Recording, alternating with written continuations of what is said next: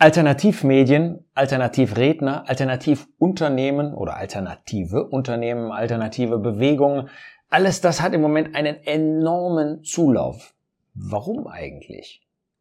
Ist auffallend irgendwie. Ähm, Fridays for Future, letzte Generation, äh, Last Generation, letzte Generation, YouTube, Idole jenseits des Mainstreams, Daniele Ganzer, Sarah Warenknecht, Telegram-Gruppen und so weiter nicht anders im christlichen Bereich, diese Alternativpersonengruppen und so weiter, die sind im Moment sehr stark im Kommen.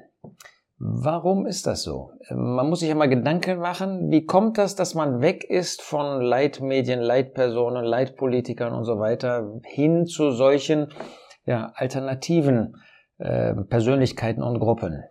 Nun, viele fühlen sich von Regierungen hintergangen, belogen, vielleicht einseitig informiert. Die haben Autorität verloren dadurch, dass man gesehen hat, gemerkt hat, manchmal im Nachhinein, manchmal erst Jahre später, das stimmte ja gar nicht, was einem da vorgesagt worden ist, was einem da präsentiert worden ist. Auch die sogenannten Leitmedien, man sagt ja heute, aber das ist ja eher schon wieder despektierlich, Mainstream-Medien, ähm, die eigentlich ja die Qualitätsmedien sein sollen ähm, und da ist man eben nicht mehr davon überzeugt, dass das sachlich ist, dass das ehrlich ist, dass das ausgewogen ist, dass man ist der Meinung, das ist einseitig. Auch im kirchlichen Bereich, die großen Kirchen haben ausgedehnt, jetzt kommt je, aus, aus jeder Ecke kommt irgendwie was Neues, Internet, ähm, Kirchen und ähm, Hauptsache irgendwie speziell etwas anders als das Normale. Ja, leider ist das auch im christlichen Bereich so. Und so wie Regierungen selbst dazu beigetragen haben, Medien dazu beigetragen haben, Missbrauch von Autorität, von Vertrauen, von Vertrauensvorschüssen, so ist das eben auch unter Christen, oder nicht? Und das führt dazu, dass man jetzt nicht einfach das kritisch anmerkt, dass man sich das kritisch anschaut, sondern oder in einzelnen Punkten hinterfragt, sondern dass man das grundsätzlich ablehnt, dass Autoritäten abgelehnt werden, dass man rebelliert gegen jede Form, wo einem etwas vorgegeben wird, wo einem etwas präsentiert wird und gesagt wird, das ist die Wahrheit, so ist es oder so soll es sein. Und da sagt man, meine Erfahrung ist aber eine andere. Und jeder hat eine persönliche Erfahrung und es äh, zersplittert sich alles, jeder hat seine eigene Welt, seine eigene Gruppe, seine eigene Person und damit ist das, was einmal gegeben war, was einmal irgendwie Fundament war, worauf man sich verlassen konnte, das ist irgendwie vorbei. Aber was man dabei nicht merkt, und das ist das Besondere, man lehnt Autorität ab, man lehnt etwas ab und man folgt blind sogenannten neuen Autoritäten. Man ordnet sich blind anderen unter, ohne deren Botschaft, ohne deren Wahrheit, ohne deren Autorität wirklich zu hinterfragen. Man läuft hinter anderen her und merkt gar nicht, dass man genauso manipulierbar da ist, genauso manipuliert wird. Also, das Ergebnis ist, man lehnt Autorität ab, weil man enttäuscht worden ist und formt damit unbewusst noch stärkere Autoritäten, denen man sich aus emotionalen Gründen ganz ausliefert die man selber nicht mehr hinterfragt. So wird das übrigens mal sein bei dem Antichristen. Nicht, dass ich falsch verstanden werde. Weder genannte Personen noch nicht genannte Personen noch irgendjemand, äh, an den du oder ich vielleicht denken mag, ähm, ist irgendwie der Antichrist. Aber es ist doch interessant, dass der Herr Jesus selber wurde abgelehnt, wurde von den damaligen Autoritäten abgelehnt und er sagt dann, ich bin in dem Namen meines Vaters gekommen. Er war nicht in seinem eigenen Namen gekommen. Er war nicht gekommen als jemand, der sich selbst in den Mittelpunkt gestellt hat. Er war im Mittelpunkt, weil er der Sohn Gottes ist, aber er hat sich selber nicht irgendwie ähm, groß gemacht. Er war in dem Namen seines Vaters gekommen und ihr nehmt mich nicht auf. Wenn ein anderer in seinem Namen kommt, den werdet ihr aufnehmen. Das ist der Antichrist. Den würden sie aufnehmen. Aber so wie es den Antichristen gibt, so sagt uns der ähm, gleiche äh, Schreiber, der Apostel Johannes, in seinem äh, ersten Brief in Kapitel 2 in Vers 18, Kinder, es ist die letzte Stunde und wie ihr gehört habt, dass der Antichrist kommt, so sind auch jetzt viele Antichristen geworden. Daher wissen wir, dass es die letzte Stunde ist. Also es gibt eine ganze Anzahl an Personen heute, die diesen antichristlichen Geist haben. Sie sagen, ihr könnt dem und dem und dieser Gruppe könnt ihr nicht mehr vertrauen. folgt mir. Und dann kommen sie letztlich im eigenen Namen. Nun, ein Auslöser für das Ganze ist, dass man irgendwie heute so ein Idol braucht. Man lehnt Autorität, man lehnt das Traditionelle, man lehnt das Alte ab, aber man braucht irgendwie etwas. Man sucht Religion, ja. Deshalb gibt es ähm, für, für jeden Bereich des Lebens, sei es für den Klima, Klimaschutz, sei es für ähm, Gesundheit, sei es für Sport, sei es für Religion, für alles sucht man seine Ersatzreligion. Und letztlich ist das auch in allen Bereichen Religion. Man ruht nicht mehr in sich, weder Menschen ganz allgemein, als auch Gläubige, die wirklich in sich, das heißt in Christus ruhen könnten, die ja etwas haben, ähm, worin sie sich niederlassen können, die etwas besitzen, wo sie zur Ruhe kommen könnten, aber das tut man nicht mehr. Man ruht nicht mehr in sich selbst, leider auch wir als Christen nicht. Wir ruhen nicht in Christus und in seinem Wort, sondern wir brauchen irgendwie jemand, einen Menschen, der irgendwie uns vorwegläuft, der uns anzieht, der attraktiv ist, der vielleicht durch seine äußere Art, durch seine Faszination, durch seine Rhetorik, ähm, durch seine Ideen, äh, vielleicht auch durch sein ähm, durch seinen Spleen, ja, durch seinen, seinen außerhalb der Norm stehen, irgendwie anziehend ist und uns nachziehen lässt. Die Alten haben ausgedehnt. Nun, ich bin auch schon älter und ähm, da könnte man jetzt sagen, ja, ja, du bist eben nicht zufrieden mit deiner Position. Darum geht es mir nicht.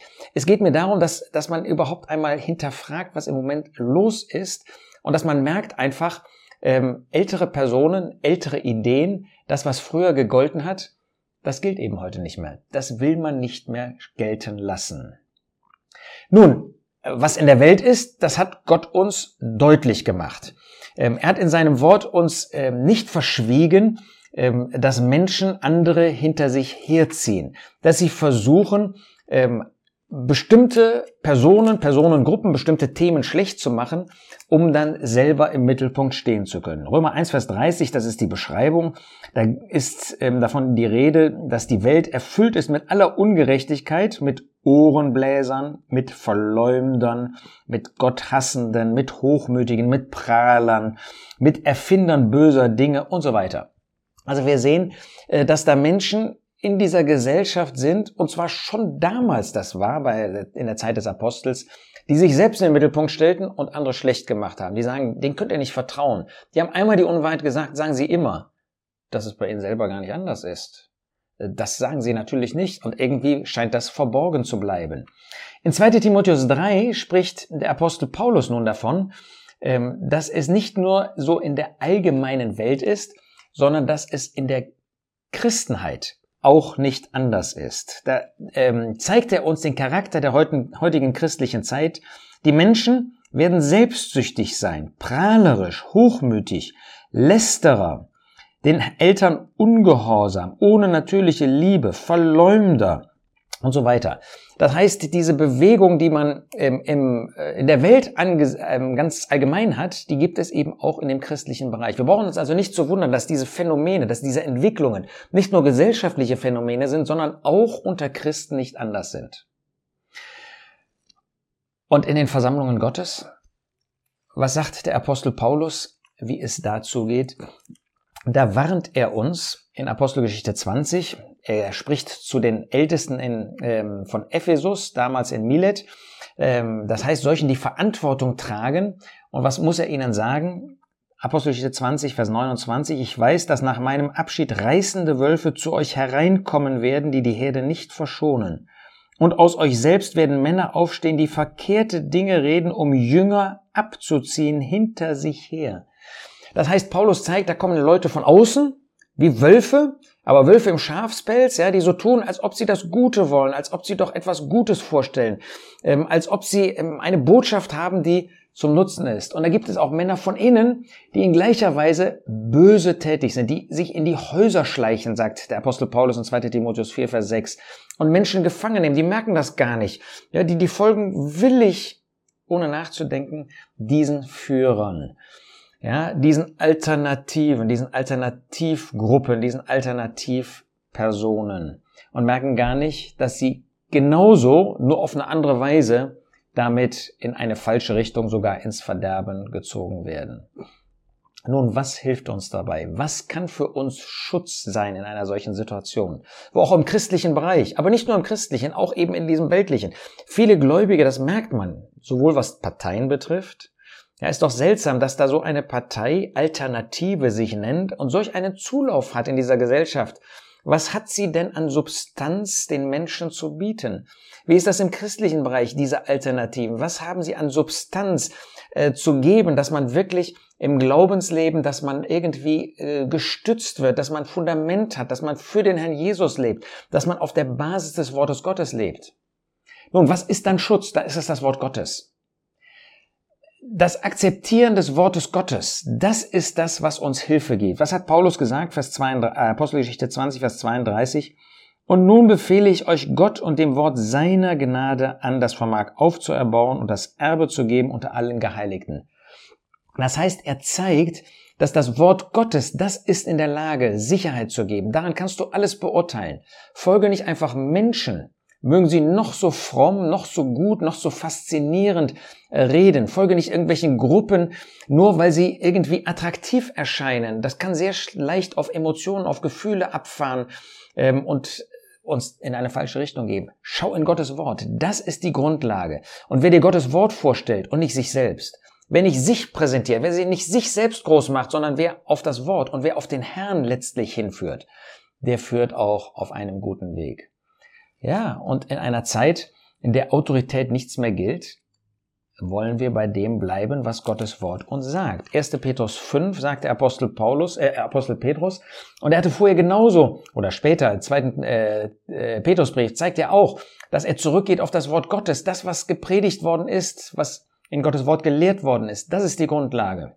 Und was sagt er? Ebenso ihr Jüngeren ordnet euch den Älteren unter alle aber seid gegeneinander mit Demut fest umhüllt.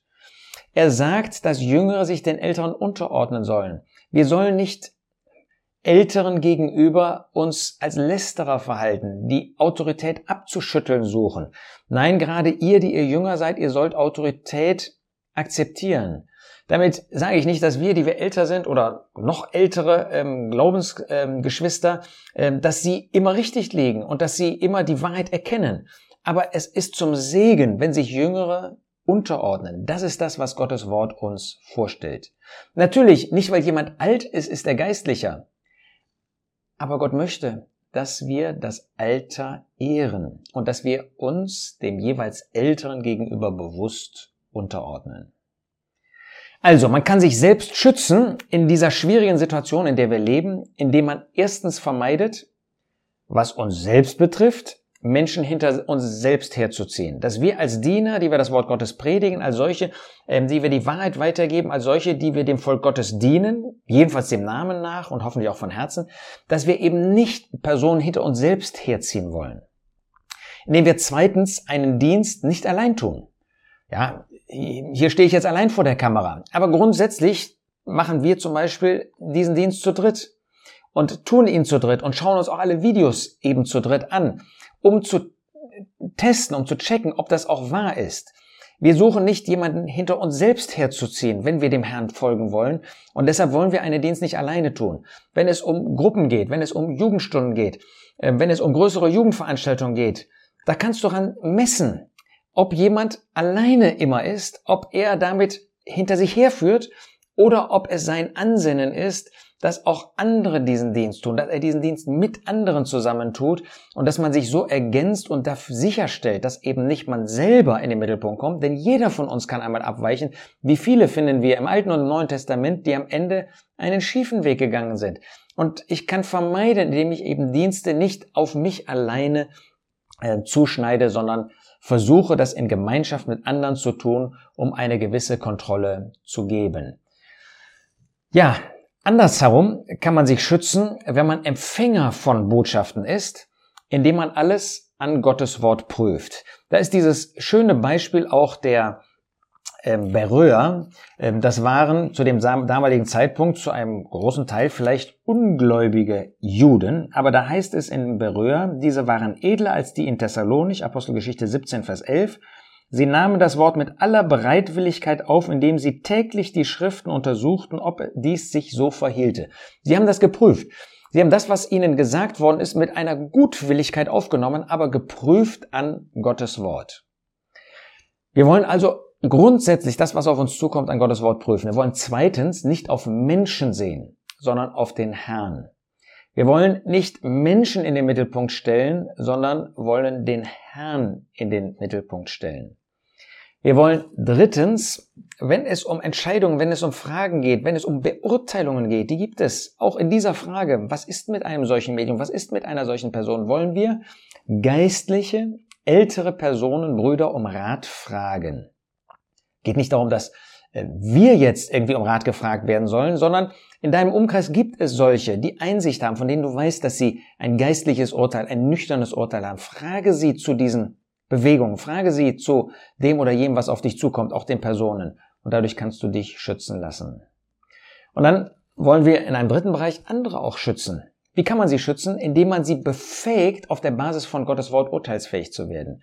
Wir wollen nicht andere so dumm wie möglich halten, sondern so einsichtig wie möglich. Das heißt, wir wollen in Gottes Wort vorstellen, dass sie selber in die Lage kommen, nicht von uns immer abhängig zu sein, sondern anhand des Wortes Gottes zu urteilen.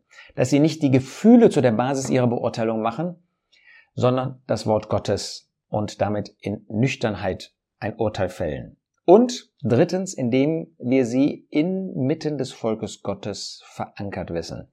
Wir wollen Gläubige in die Mitte des Volkes Gottes bringen, nicht in Randbereiche, sondern in die Mitte des Volkes Gottes. So wie diese ähm, gläubige Frau, zu der Elisa kam, die in einer Zeit, äh, wo es gar nicht gut lief, die sagte, ich wohne inmitten meines Volkes. Ähm, man selber soll in der Mitte, nicht am Rand wohnen des Volkes Gottes und wir wollen andere befähigen, in der Mitte des Volkes Gottes zu sein, sie zu dem Volk Gottes führen und nicht herausführen, nicht hinter uns her oder in einen Randbereich. Also, entscheidend ist, dass man zurück zu Gottes Wort kommt, dass das Wort Gottes das der Maßstab ist und nicht das, was ich oder irgendjemand sagt. Nicht alternative Ideen, sondern Christus. Nicht Idole, sondern Christus. Und die Gemeinschaft der örtlichen Versammlung, der, äh, des örtlichen Zusammenkommens und nicht Parallelgesellschaften, Parallelgruppen. Wenn das unser Ansinnen ist, dann wird es gut um uns stehen, dann werden wir auch zu den richtigen Schlüssen, zu den richtigen Schlussfolgerungen kommen. Dann ist man nicht allein, denn inmitten des Volkes Gottes, da wird man auch andere finden. So wie das in dem Propheten Malachi heißt, da unterredeten sich, Kapitel 3, Vers 16, die miteinander, die den Herrn fürchten, und der Herr merkte auf und hörte, und ein Gedenkbuch wurde vor ihm geschrieben für die, die den Herrn fürchten und die seinen Namen achten. Die den Herrn fürchten, die achten sein Wort. Und die den Herrn fürchten, die achten auch seinen Namen. Für die ist Christus der Herr Jesus Christus. Ich wünsche dir das, dass du zu einer solchen Urteilsfähigkeit kommst, dass du nicht verführt wirst durch irgendwelche Alternativen, sondern dass du Christus äh, folgst und das auf der Grundlage seines Wortes.